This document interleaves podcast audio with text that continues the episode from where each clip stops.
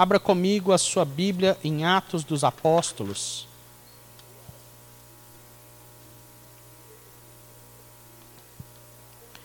E nós vamos ler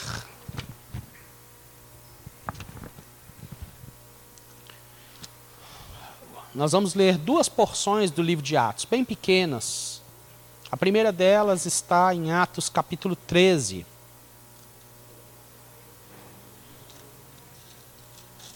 É uma pessoa com a qual me simpatizo. Nós vamos falar sobre a vida de uma pessoa. Já falei outras vezes sobre a vida dela.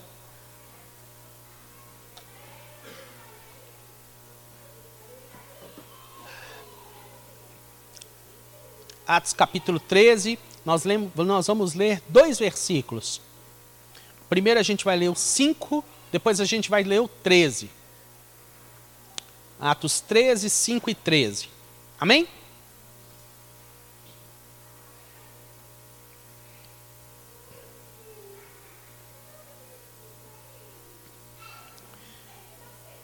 Chegados. Amém? O amém. Glória a Deus. Chegados a Salamina, anunciavam a palavra de Deus nas sinagogas judaicas. Tinham também João como auxiliar, versículo 13.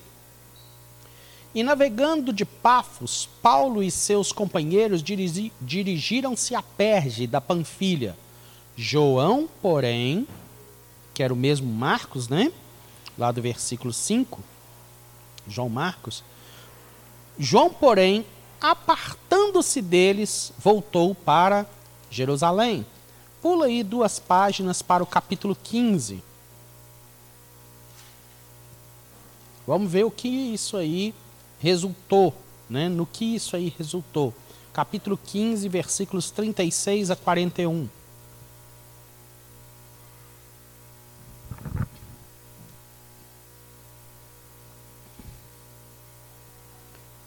Alguns dias depois, disse Paulo a Barnabé: Voltemos agora para visitar os irmãos por todas as cidades nas quais anunciamos a palavra do Senhor, para ver como passam.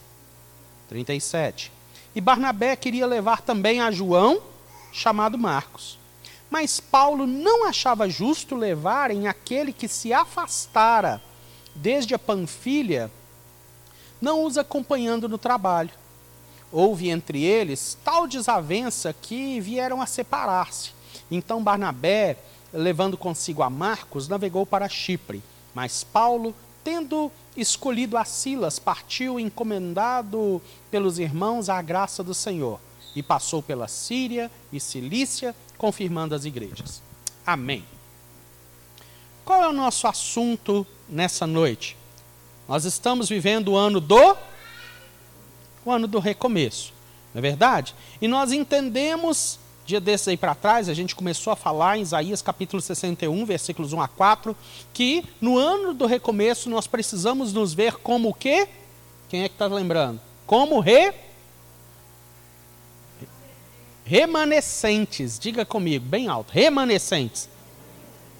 Remanescente é uma pessoa que é é, preservada, né?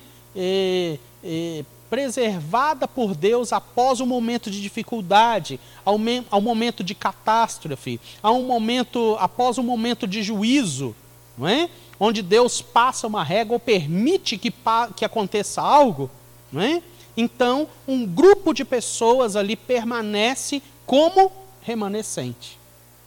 E Jesus, ali em Isaías 61, capítulos, eh, capítulo 61, versículos 1 a 4, diz que ele foi ungido pelo Senhor, não é? Para poder curar os contritos, os quebrantados de coração, é, é, é, trazer boas novas aos pobres, não é verdade? Não é? E fazer tantas coisas assim. É? E no versículo 4 fala o que, que eles vão fazer eles vão repovoar as cidades destruídas, aquelas que foram arrasadas de geração em geração. Então, em outras palavras, eu só estou inicialmente recapitulando tudo aquilo que nós temos falado nas últimas semanas. Então, se você, então se você hoje está de pé, Mesmo com a dificuldade da máscara, faz assim, ó. Se você pode respirar, se você está com sua consciência, não é?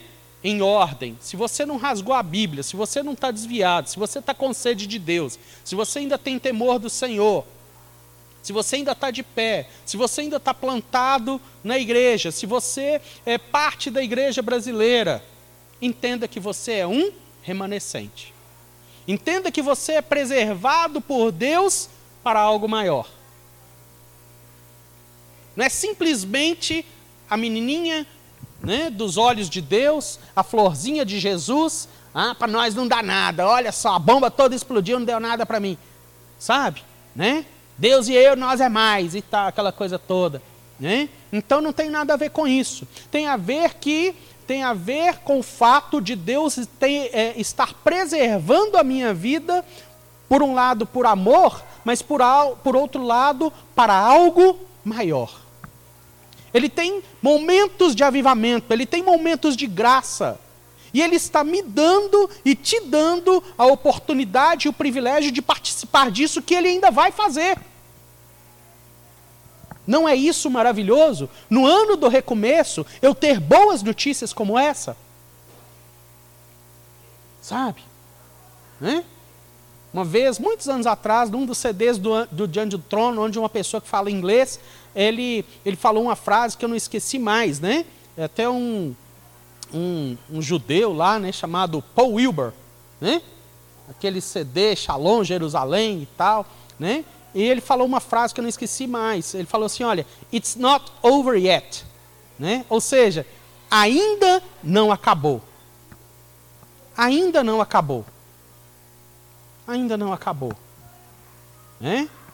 Missionário R.S. Soares, que parece que está até internado, carecendo das nossas orações, né, com o Covid, né? ele costuma dizer que a porta da graça ainda está aberta. A porta da graça ainda está aberta. Então é tão interessante nós olharmos para as nossas vidas e é, entendermos essa realidade. Nós entendermos essa realidade e valorizarmos as nossas vidas, não é? Diante do Senhor. Valorizarmos as nossas vidas diante do Senhor. Então, nessa noite nós vamos olhar um pouco para a vida de uma pessoa. Porque esse, esse, essa expressão remanescentes, essa expressão remanescentes, ela pode se dar em algumas dimensões. Ela pode se dar, por exemplo, uh, na dimensão de toda uma sociedade.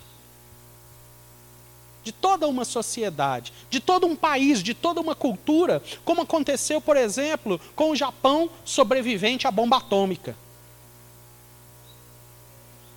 Na época da guerra, né, os países que guerreavam contra o Japão viram que não tinha jeito de lutar contra eles. Então, é, resolveu-se fazer um teste. Olha, a, a, bomba atômica nunca foi soltada, então vamos soltar lá para ver o que, que vai dar. E arrasou o país. E arrasou, desgraçou o país. Mas como eles tinham um DNA, como eles tinham uma identidade muito forte, sangue no olho e faca no dente, né?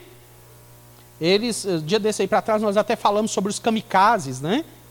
Que eram pessoas que, eram, que começavam a ser treinadas meses antes para poder morrer. Eles já não tinham mais arma, armas, então eles eram treinados para entrar num avião e lançar aquele avião contra os porta-aviões eh, americanos para poder destruir. E eles faziam isso com alegria. Eram os kamikazes. Mas quando a bomba atômica foi jogada, né, pensou-se, olha, o Japão acabou. E o Japão, ele é não sei quantas vezes menor do que o Brasil, mas infinitamente menor do que o Brasil. É uma ilha, pequenininha. Né? E hoje, algumas décadas depois, o Japão se levantou novamente e não se levantou novamente para ser o mesmo Japão que era antes da bomba atômica mas para ser um Japão muito maior do que ele era. Um Japão muito maior que ele era. Uma potência mundial onde todas as nações temem o Japão. Deus deseja abençoar a minha e a sua vida, restaurar a minha e a sua vida, não para sermos aquilo que éramos antes, mas para uma glória muito maior. sabe? Ele deseja fazer isso. De manhã, essa mensagem foi também compartilhada e eu estava é, lembrando né, de que um dos símbolos japoneses, uma das coroas do Japão hoje, por exemplo, é a Toyota. É a Toyota. Né? E a Toyota fabrica um carro hoje que ninguém achou que ia acontecer. Né? E esse carro que é fabricado pela Toyota fez uma coisa que ninguém nunca achou que ia acontecer, que era ultrapassar em vendas ao Fusca. Hoje o Corolla, ele já vendeu mais unidades do que o Fusca. Uma coisa que era, sim, inimaginável. Inimaginável. Isso pode acontecer numa determinada cultura. Isso pode, remanescentes podem se sobressair numa determinada família. Pessoas entendem que são preservadas por Deus e, e olha, a gente vai viver uma nova história, nós não vamos acabar quando nós, como nós começamos, a gente vai viver uma glória maior. E Deus abençoa isso. E Deus abençoa isso. Agora, isso também pode acontecer, ou principalmente deve acontecer, na atmosfera individual. Isso deve acontecer comigo, primeiramente. Antes de acontecer com a minha família, antes de acontecer com o, o, o, o, segmento do qual eu participo dentro da igreja, antes de acontecer dentro da minha comunidade local, antes de acontecer é, dentro, da, dentro do, do, do país, da denominação onde eu estou, antes de acontecer com a igreja de Jesus do mundo, onde os remanescentes serão salvos. Aquelas pessoas que ele mesmo tem preservado serão salvos, serão arrebatados, serão levados, serão ressuscitados, mesmo aqueles que já morreram. Antes que isso aconteça, precisa acontecer com quem? Com quem? Bate aí. Comigo. Né? E João Marcos, ele é esse exemplo de recomeço no aspecto pessoal. Como nós acabamos de ler, algo tão interessante aconteceu com a vida desse jovem. Quem era João Marcos? João Marcos, ele era um crente, ele era um crente cuja mãe se chamava Maria, e não era Maria, mãe de Jesus, não era Maria Madalena, era uma outra Maria, não é? Maria é essa que tinha uma igreja em casa, que foi exatamente a igreja que estava orando por Pedro quando Pedro estava preso. E os irmãos estavam lá orando pela soltura de Pedro, e Pedro foi solto e apareceu na porta, e a camareira foi lá olhar, olha, o Pedro está na porta, essa mulher é doida, então deve ser o anjo de Pedro. O judaísmo, ele acredita muito isso, nisso, né? No culto aos anjos, na cabala, foge disso, tá? Nem tudo aquilo que vem do judaísmo presta tá? Tem que prestar atenção. Então, o que, que acontece? Né? O que, que acontece? Na casa dele tinha uma igreja. E ele foi uma pessoa que foi evangelizado, que foi consolidado. Eu não sei, uh, a Bíblia não fala, eu não sei o que, que a igreja, a história da igreja fala, mas provavelmente que tenha sido batizado, seja conduzido, tenha sido conduzido às águas batismais, tenha aprendido a começar a caminhar na fé com o apóstolo Pedro. A Bíblia não fala que foi Pedro que batizou João Marcos né? Mas ele foi ganho, ele foi trazido, ele foi conduzido nos seus primeiros passos por Pedro. Então, além dele ter uma igreja na casa dele, ser filho de crente, né? Rato de igreja, igual os nossos meninos estão virando. Graças a Deus por isso. Não é verdade? Ama a igreja, igreja de carteirinha. Né? Não somente tinha uma igreja na casa dele, ele não somente foi ganho pelo pelo apóstolo Pedro, que era uma das pessoas que era referência na igreja. Ele não foi líder na igreja, ele não foi pastor diretamente de igreja, mas ele era uma pessoa que era uma referência, foi um dos apóstolos mais próximos de Jesus. E ele também era sobrinho de Barnabé, uma pessoa também que era outra referência na igreja, que era chamado filho da consolação. O cara tinha uma proximidade tão forte com Cristo, né, que ele recebeu, que esse, que esse codinome Filho da Consolação foi dado pela igreja. A igreja apelidou o cara por causa da maneira que ele vivia. Filho da Consolação, Consolador. Um apelido que se tornou bem próximo, até mesmo do próprio Espírito Santo, que tinha a, a finalidade de consolar, de exaltar, de ajudar a edificar. E João Marcos era filho desse camarada. Ah, sobrinho, desculpa. Sobrinho desse camarada.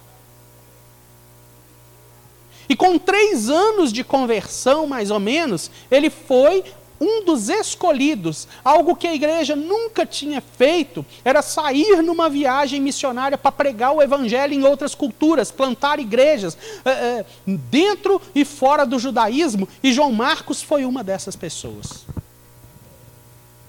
Uma pessoa que recebeu, teve tantas oportunidades. Mas o texto também lido que a gente fala, o texto lido, ele diz que João Marcos, o texto lido diz que João Marcos, é, no meio da viagem, no meio disso que era estar no crista da onda, hoje, por exemplo, a gente caminhando na fé, a, a, a gente se prepara, a gente lê Bíblia, a gente faz cursos, porque a gente crê que Deus ele quer e vai nos usar em algo. E a gente aguarda muitas vezes tanto uma oportunidade. João Marcos teve essa oportunidade. Mas, porém, contudo, entretanto, todavia, nada além. Quando ele estava na crista da onda, ele diz assim: Olha, vou voltar para casa. Né? Se a avó da, se a avó da minha esposa, se a avó da minha esposa, ela estivesse é, ela estivesse por aí, ela faria uma pergunta muito interessante. Ela faria uma pergunta muito interessante, numa única palavrinha, uh, meio regionalizada. Ela perguntaria assim: Como é? Cara, você tem tudo na mão.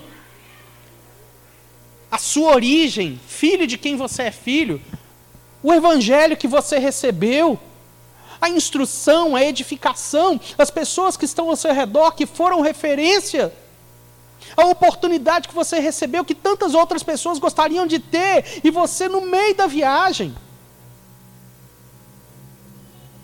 No meio da viagem.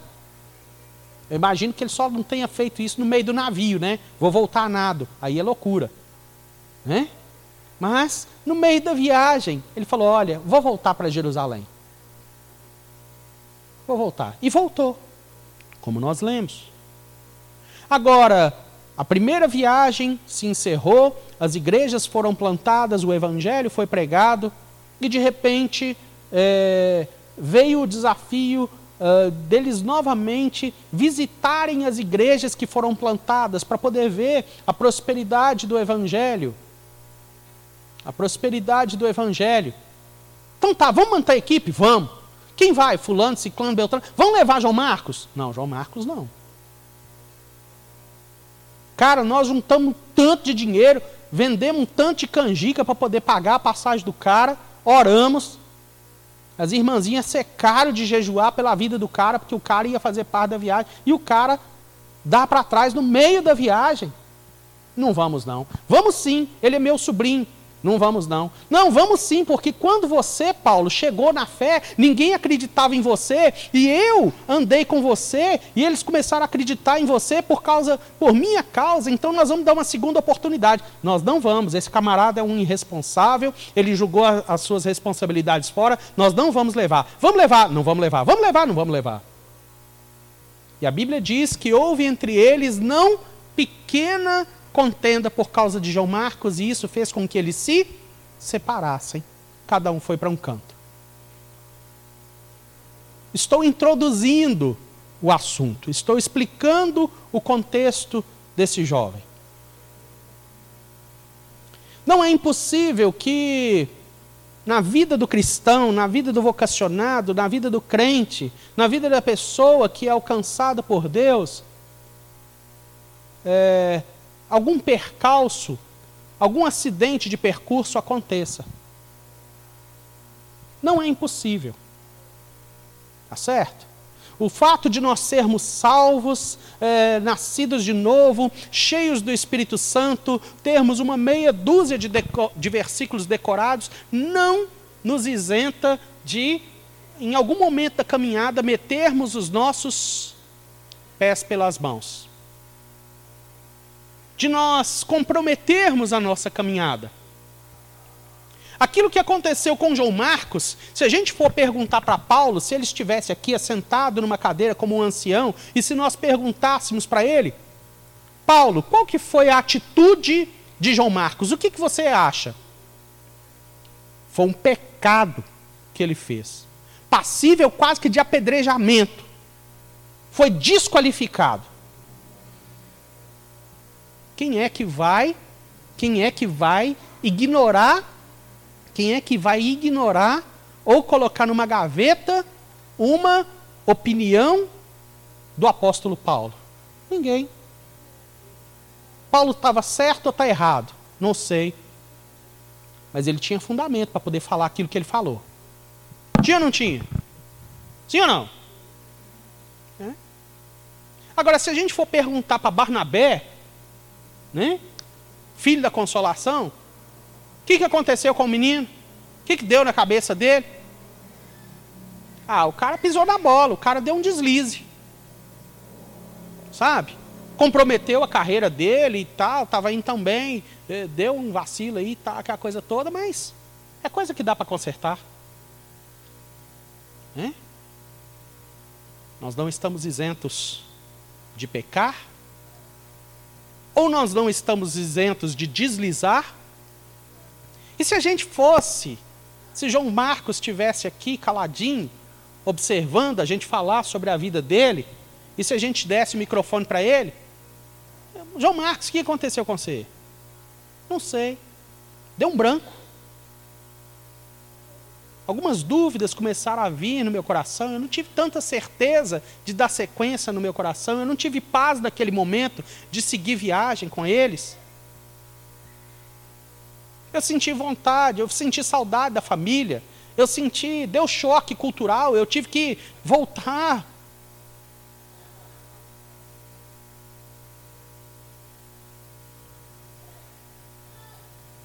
Nós não estamos isentos de dúvidas, nós não estamos isentos de, de deslizes, nós não estamos isentos de pecados. Agora, seja qualquer um dos fatos que aconteceu com João Marcos e pode acontecer comigo e com você, isso foi um acidente de percurso na caminhada dele e trouxe uma marca no ministério dele. Houve uma ruptura naquele momento naquilo que ele estava fazendo.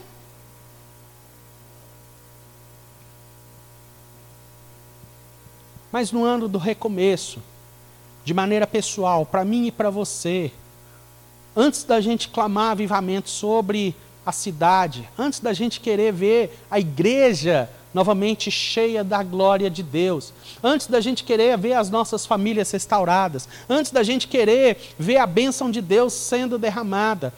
E hoje não é dia de Santa Ceia, mas nós precisamos passar um pente fino no nosso coração. E João Marcos por aquilo que nós vamos estudar sobre a vida dele nessa noite, eu quero chamá-lo de o discípulo do recomeço. Um discípulo remanescente do recomeço.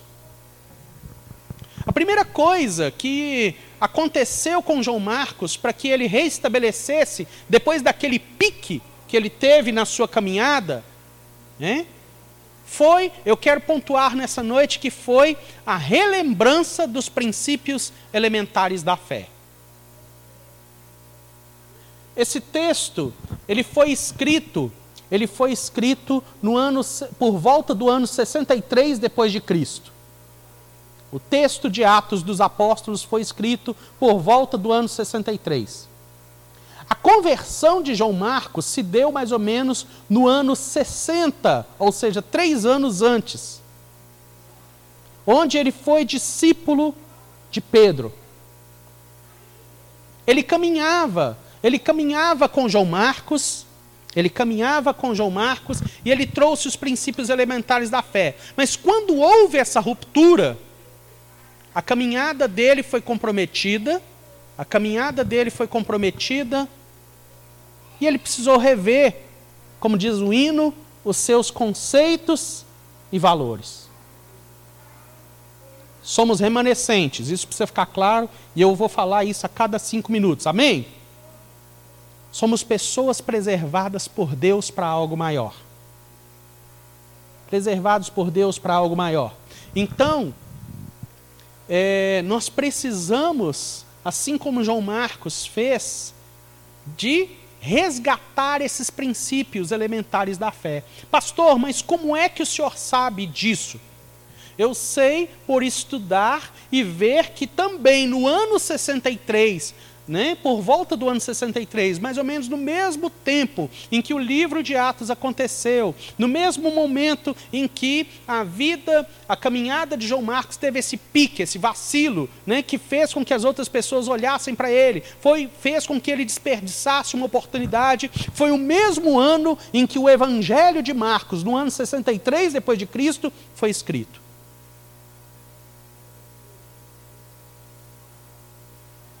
Ele voltou. Mas foi a primeira pessoa que começou a escrever a biografia de Jesus. Falando de tudo aquilo que ele fez. Falando de tudo aquilo que Jesus, os princípios espirituais, ele fazia.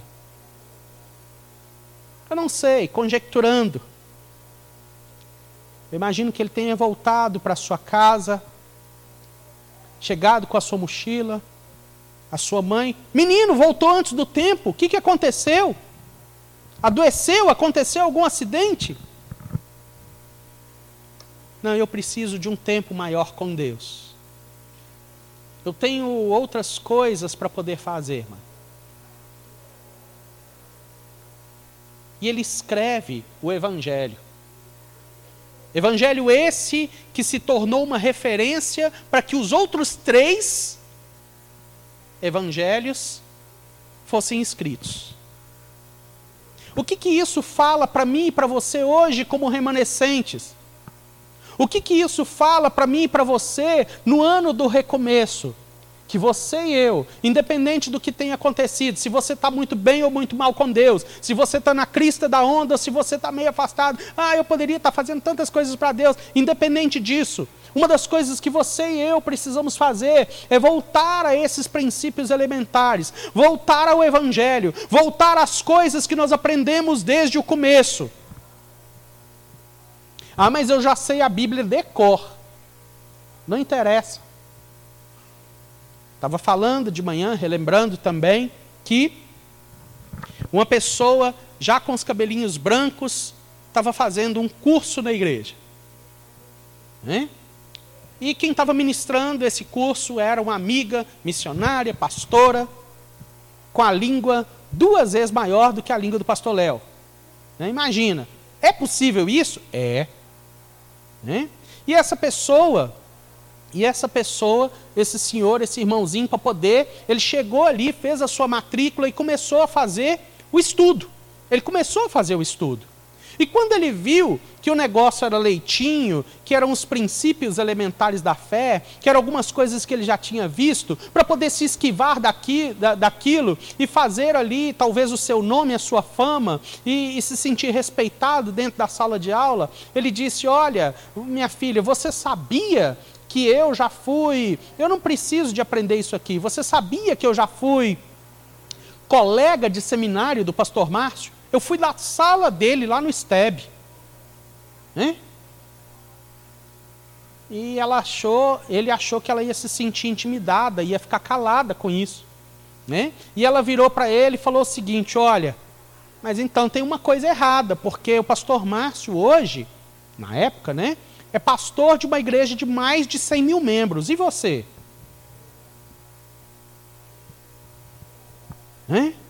Então, às vezes a gente sabe que, a gente pensa que a gente sabe demais. E o nosso coração, ele vai se enrijecendo, ele vai se endurecendo, a gente vai se tornando inchado. Não, eu já sou um diácono. Não, eu já participo do ministério do louvor. Não, eu já liderei isso. Não, eu já liderei aquilo. Não, isso tudo, olha, e nem pensar. Não é? Mas uma das coisas que uh, traz um renovo para as nossas vidas, que é o símbolo do avivamento, é quando nós nos quebrantamos e nós escolhemos por vontade própria: olha, eu preciso voltar. Eu preciso voltar a uma leitura da palavra consistente. Não meramente ter uh, devocionais em dia ou leituras para poder falar e dar satisfação para as outras pessoas que minha vida espiritual está em dia. Não é isso. É voltar a beber do Senhor, é voltar a se alimentar dele, é voltar a se alegrar. Talvez passar uma, duas semanas em um versículo ou em uma passagem se alimentando dele é ter novamente a palavra de Deus como bússola para a formação do meu caráter. Porque às vezes a gente vai se tornando cauterizado, né? Eu usei a expressão aqui rato de igreja, mas não no sentido pejorativo, e a gente vai se tornando tão acostumado com as coisas da igreja que o pecado já começa a não fazer diferença. A gente vai se acostumando com o pecado de uma maneira imperceptível. É como aquela poeirinha no dia da semana que vai é, é, se depositando sobre os móveis e a gente não vê. A gente só vê o dia que a gente precisa dar geral. Não é verdade? A gente só precisa. Né? A, gente, a gente só costuma ver quando a gente vai dar geral. A palavra precisa ser encarnada em nós. A palavra precisa trazer mudança de mente, mudança de caráter e mudança de valores. Talvez teria sido um perigo muito maior se João Marcos ele tivesse se João Marcos ele tivesse continuado aquela viagem e não retornado para voltar ao evangelho permitisse que seu coração, não, vou participar de uma viagem, vou ter uma experiência missionária, vou ser um servo, vou voltar para a igreja uh, com um nome assim, que está na crista da onda.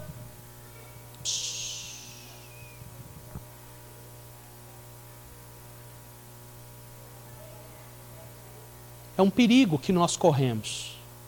É um perigo que o João Marcos correu. Mas ele escolheu voltar.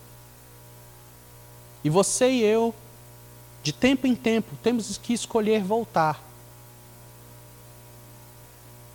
Sabe? Talvez isso implique até em revirar algumas gavetas e ver alguns materiais, reler alguns livros. Né? Ouvir algumas músicas, talvez do começo da sua conversão, não no sentido melancólico, olha aquele tempo que era bom. Não era isso, não. Não estou falando disso.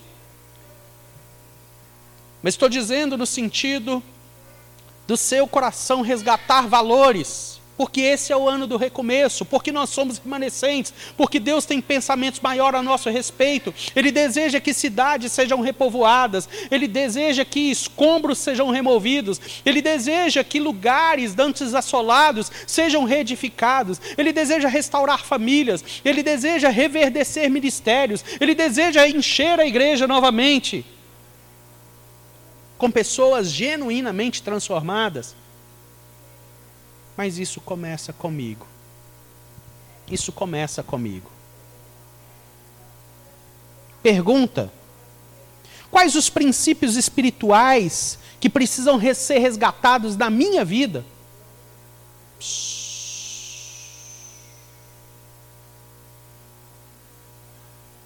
Quais são? Na minha e na sua vida o que, que precisa ser resgatado? Nós precisamos, é, é, por um lado, João Marcos, naquela viagem, ele deu um pique na vida dele, ele, ele trouxe uma interrogação para a história da igreja que perpetuaria, é, ou que perduraria em muitos, muitos séculos e milênios depois. Mas ele foi uma pessoa que teve a coragem de voltar. Interessante que o Bruno tem uma expressão na boca lá de vez em quando, né? Que ele fala, que eu achei interessante, é a questão de é, é a desgraça da reputação, né, Bruno? A reputação é uma desgraça, né? Porque assim, e se um pastor de repente precisar ou pedir seis meses de licença? Entendeu? Não é? E se um líder procurar falar, olha, a minha vida, o meu coração não está tão bem, qual é o problema? Nós já estamos sendo preservados por Deus. Nós já somos remanescentes. Deus já nos ama. A gente não precisa fazer algo para ser mais amados por Deus, mas o que nós precisamos é entender as oportunidades que Ele tem nos dado e aproximar e, e aproveitá-las para ir para um nível maior. Agora, o segundo ponto que eu quero relatar, eu quero pontuar na vida de João Marcos, e tá, está no próprio texto, capítulo, 39, vers, uh, capítulo 15, versículo 39, parte B. Segunda frase do versículo. Algo tão interessante para nós retomarmos, para vivermos como remanescentes no ano do recomeço, como discípulos amados. Então, Barnabé, levando consigo a Marcos, navegou para Chipre. Então Barnabé tomou a João, chamado Marcos, e navegou para Chipre.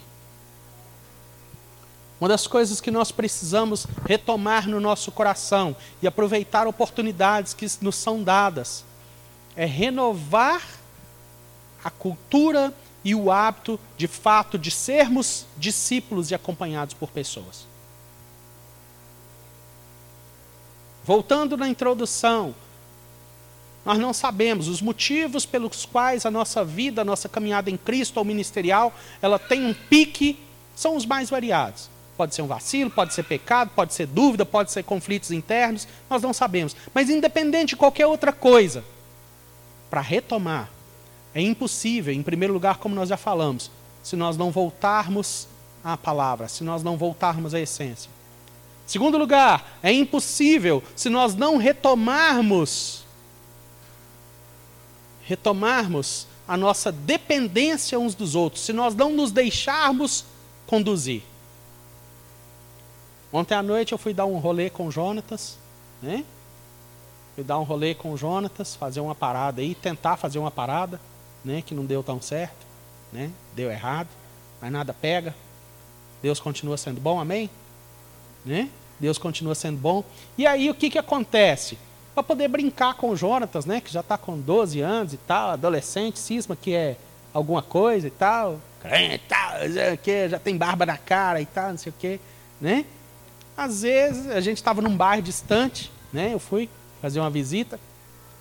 E aí, Jojo, dá a mão papai. O que, que ele falou? Sai fora. Né? Sai fora. Mas às vezes mas às vezes não. No ano do recomeço, aproveitando oportunidades, aproveitando o amor de Deus, se tem uma coisa que nós precisamos fazer, estando a nossa vida muito ruim ou até mesmo muito boa, nós precisamos permitir-nos tomar pela mão de alguém para poder caminhar.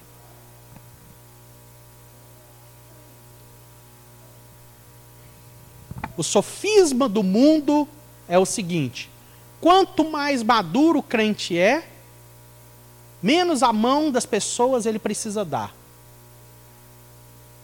Mais ele pode caminhar sozinho com as próprias pernas. Mira, treina, mira, treina, não erra e tal. Dá nada para nós. Pum, que dá um pau, pau. Nós precisamos retomar isso na nossa vida. Nós precisamos retomar isso na nossa comunidade. A gente precisa. Sabe? Que esse seja um tempo em que na nossa igreja, na nossa pequena comunidade, você descubra novos vínculos relacionais aqui. Pessoas para amar, pessoas para poder prestar contas, pessoas para poder te abençoar, pessoas para poder puxar a sua orelha. Independente do púlpito, independente do pastor, independente do título. Isso precisa ser retomado. Esse é o ano do recomeço. E como discípulo de Jesus, é impossível viver recomeço sem me deixar conduzir por alguém.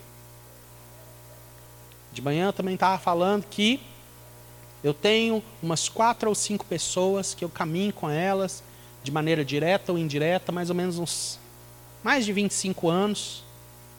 Que são pessoas que eu participei do meu primeiro GC. Tem gente que não dá valor para GC. Ah, eu GC, né? E tal, aquela coisa toda. Pessoas do meu primeiro GC. Às vezes, ou elas me ligam, como é que está a sua vida? O que, que você está aprontando? Você está dando certo como pastor lá? Você está ou então, às vezes, eu procuro. Olha, tem um saquinho aí. Por quê? Estou precisando de vomitar. Entendeu? E vomito. Estou cansado, estou triste, estou chateado, estou em pecado. É? Sabe? A gente precisa de pessoas assim. Que loucura loucura é eu caminhar sozinho. Diz o livro de Provérbios que se, o que se isola busca sua própria glória e se insurge contra a verdadeira sabedoria. É bem verdade que é, é, a gente vai descobrindo pessoas. No, no decorrer da caminhada, Deus vai aproximando e você precisa orar por isso. Ore e peça para que Deus te dê amigos. Ah, mas que horror! Ter que orar para pedir amigo dentro da igreja? É. Porque caminhar com Jesus é caminhar pela fé. No mundo aí fora é que você acha pessoas com as quais você vai se identificando emocional, efetivamente, torce para o mesmo time, americano também, não dá nada e tal. Então nós vai caminhar junto para eternidade. Né? Alguém, alguém clamando pela comunhão ali. Né? Não é qualquer pessoa, Bruno. Não é qualquer pessoa, né? Tem pessoas específicas, né? Então, esse negócio de afinidade, esse negócio de afinidade, esse negócio de afinidade, na igreja não dá certo. Tem que orar, tem que quebrantar o coração e às vezes Deus vai, às vezes Deus vai fazendo essa liga espiritual acontecer. Pastor Léo costuma dizer que eu não sou irmão de quem eu quero ou de quem eu gosto. Eu sou irmão de quem Jesus pagou um preço por ele na cruz. Esse eu sou irmão. Agora, caminhar junto, não é verdade? Cristo vai aproximando, Cristo vai criando situações. Esse casamento que eu vou fazer no dia 12 agora é de uma pessoa que se tornou muito especial, foi no impacto com a gente, né, e se batizou, né? E se batizou e fez os estudos e era uma pessoa muito sofrida. Mas ela conheceu outra pessoa no mesmo retiro, né? Que também tinha muitas dificuldades semelhantes a ela. Muitas dificuldades. Ela nasceu com um filho com necessidades especiais, esse filho viveu até, não sei, não lembro direito, se os seus 14, seus 15 anos e com a parafernália toda de um hospital dentro do quarto. E de repente, eh, durante esse, depois de todo esse tempo, o menino morre. E ao mesmo tempo, essa outra menina que andava com ela perdeu o filho assassinado por droga. As duas, elas sim, companheiras de oração, companheiras de fé, um relacionamento assim fantástico. Sabe?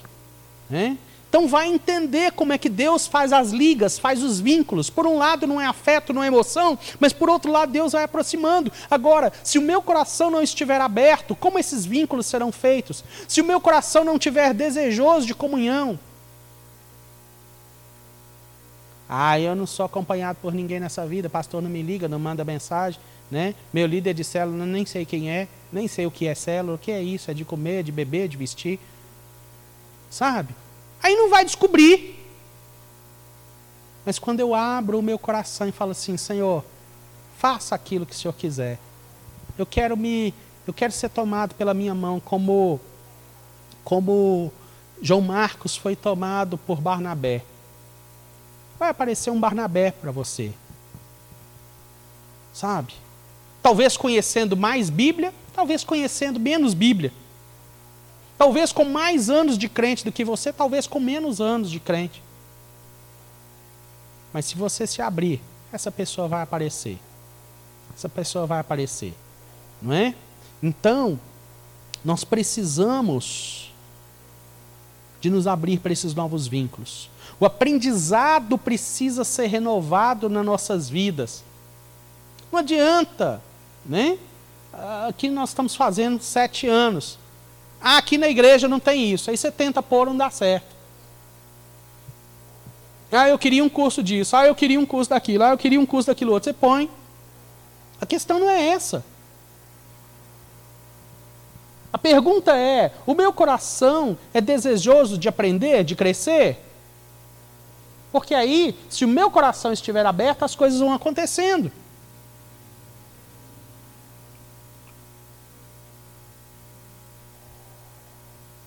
Por isso, no ano do recomeço, você, como remanescente, chamado por Deus para poder viver algo maior e melhor na sua vida daquilo que aquilo que você já viveu anos atrás. Você precisa se abrir e você precisa ser desejoso de voltar ao aprendizado. E aí a gente volta, eu volto a falar, rever alguns materiais, fazer novamente alguns cursos. Ah, eu já fiz, eu já sei. Volta lá, miserável. Faça de novo. Faça dez vezes. Não tem problema, não vai morrer. Você não está gastando tempo, você está investindo tempo no seu relacionamento com Deus. Investindo. João Marcos, ele se permitiu conduzir por Barnabé. Voltou à essência foi onde o evangelho foi escrevi, escrito, escrevido. Corta isso. Né? Gravar no, no, negócio é terrível. Né? Quase que eu perco onde que eu estava falando. Né? Onde o evangelho foi escrito, ele se permitiu conduzir por Barnabé e abra comigo agora a sua Bíblia, em 2 Timóteo, capítulo 4, versículo 11. Para aproveitarmos a nossa vida no ano do recomeço, como remanescente. Deus já tem te amado, meu irmão, minha irmã. Você não precisa ter dúvida disso. Existe um lugar ao sol para você, a, nossa igreja, as nossas famílias. Deus deseja nos abençoar. Você não precisa ficar com dúvida sobre isso. Estamos no ano do recomeço. Você é um remanescente, você já está preservado. Agora você tem que entender o para quê e se abrir para isso. Para que cidades sejam repovoadas, para que escombros sejam removidos, para que estruturas que foram arrasadas sejam reedificadas. 2 Timóteo, capítulo 4, versículo 11. Vamos ler a partir do versículo 9.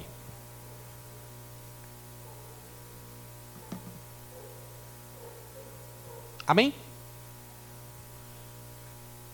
Procura vir ter comigo depressa, Paulo escrevendo, né, para Timóteo, seu discípulo.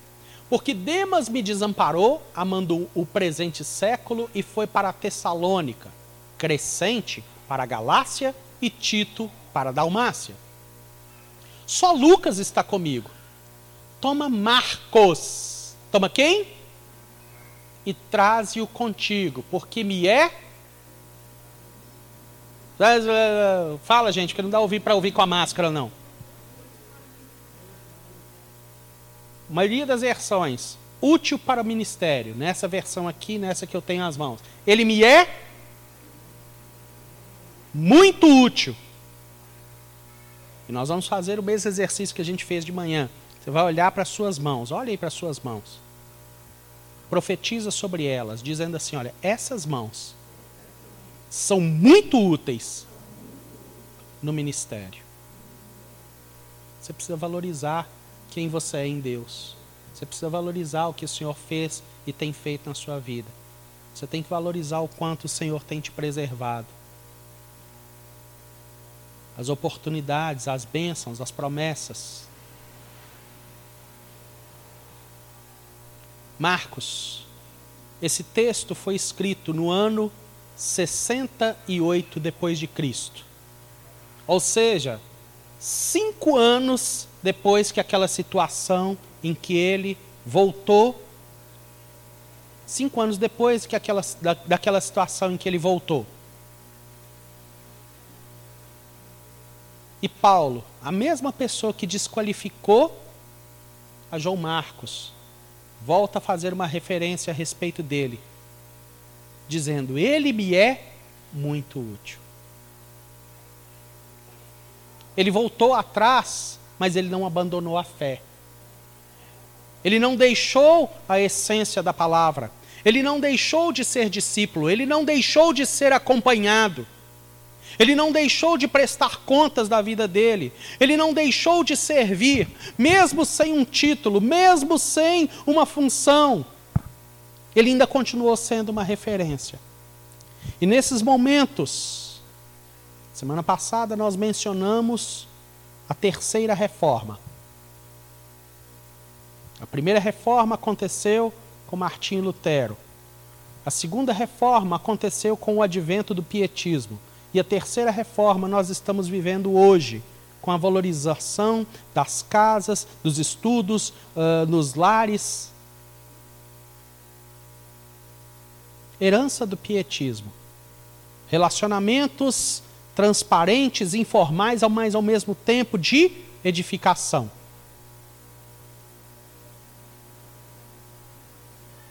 Tem nada a ver com uma seita aí que não tem igreja, que não tem pastor, que não valoriza ninguém, que não fala que não pode contribuir assim, que não pode contribuir assado. Tem uma seita do inferno assim. Lavando, fazendo lavagem cerebral na, na cabeça de um monte de gente. Estou falando disso não.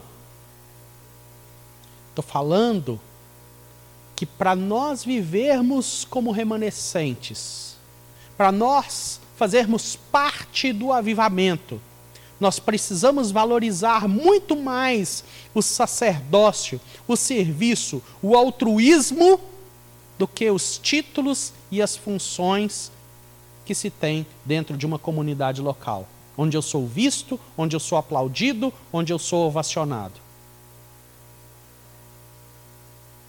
Serviço informal. Nesse texto, dá-se a entender que João Marcos ele nunca parou de servir. As pessoas olhavam para aquilo como se fosse uma marca na vida dele, uma cicatriz, algo se comprometeu. Mas para o próprio coração dele, ele nunca foi, eh, ele nunca mudou em relação a Deus e a sua palavra. O que, que você precisa retomar na sua vida? Não estou falando do cargo, do ministério, que a gente acabou de falar, contra isso agora. Mas o serviço, alegria, sabe? Tem quanto tempo que você não prega o evangelho para alguém? Quanto tempo que você não dá um folheto, você não liga, você não separa um momento da sua madrugada para orar por alguém? Sabe? Para ser bênção na vida de outra pessoa para se oferecer voluntariamente a algo.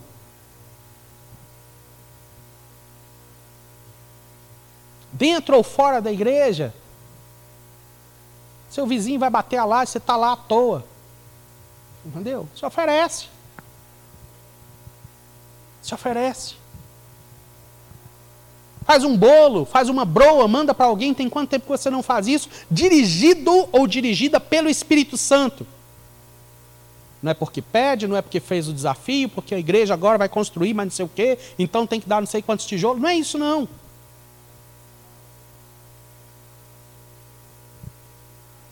Que nesses dias, onde nós já temos tido graça e misericórdia da parte do Senhor, as misericórdias dele já têm sido sobre as nossas vidas, têm sido a causa de nós não termos de não sermos consumidos, e, e essas misericórdias têm se renovado a cada manhã Já somos remanescentes, já temos sido consolados, já temos sido libertos, já temos uma palavra. Se não temos sido, pelo menos Isaías 61, 1 a 4, você pode chegar na sua casa, você pode ler as coisas que você tem acesso e que você pode clamar sobre a sua vida para não ter desculpa.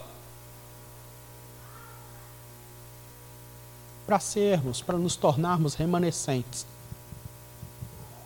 e como eu tenho dito, repita comigo: remanescente é diferente de sobrevivente. Você não é um sobrevivente, você não está largado aí. Você não está à deriva, agarrado num tronco para não morrer, para alguém te achar. Existem planos e propósitos maiores a seu respeito. Para que a luz de Jesus resplandeça na e através da sua vida de maneira individual. E a, partir do momento que essa conscientização pessoal e individual acontecer, esse fogo vai se alastrar para as nossas casas, para as nossas famílias, esse posicionamento. Os segmentos que nós estamos vivendo, os departamentos vão ser da nossa igreja, os segmentos da nossa igreja eles vão ser renovados, a nossa comunidade local vai ser como um jardim fechado.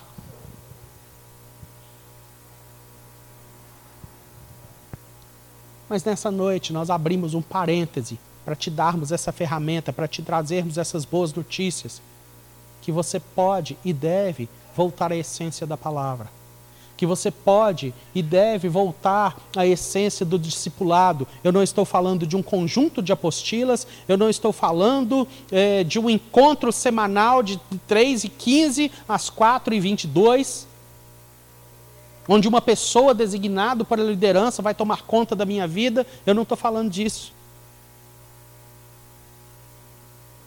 Alguém que vai caminhar com você, vai crescer junto, um parceiro, um companheiro de julgo de maneira informal, mas ao mesmo tempo disciplinada, onde vida vai ser compartilhada. Vamos nos colocar de pé.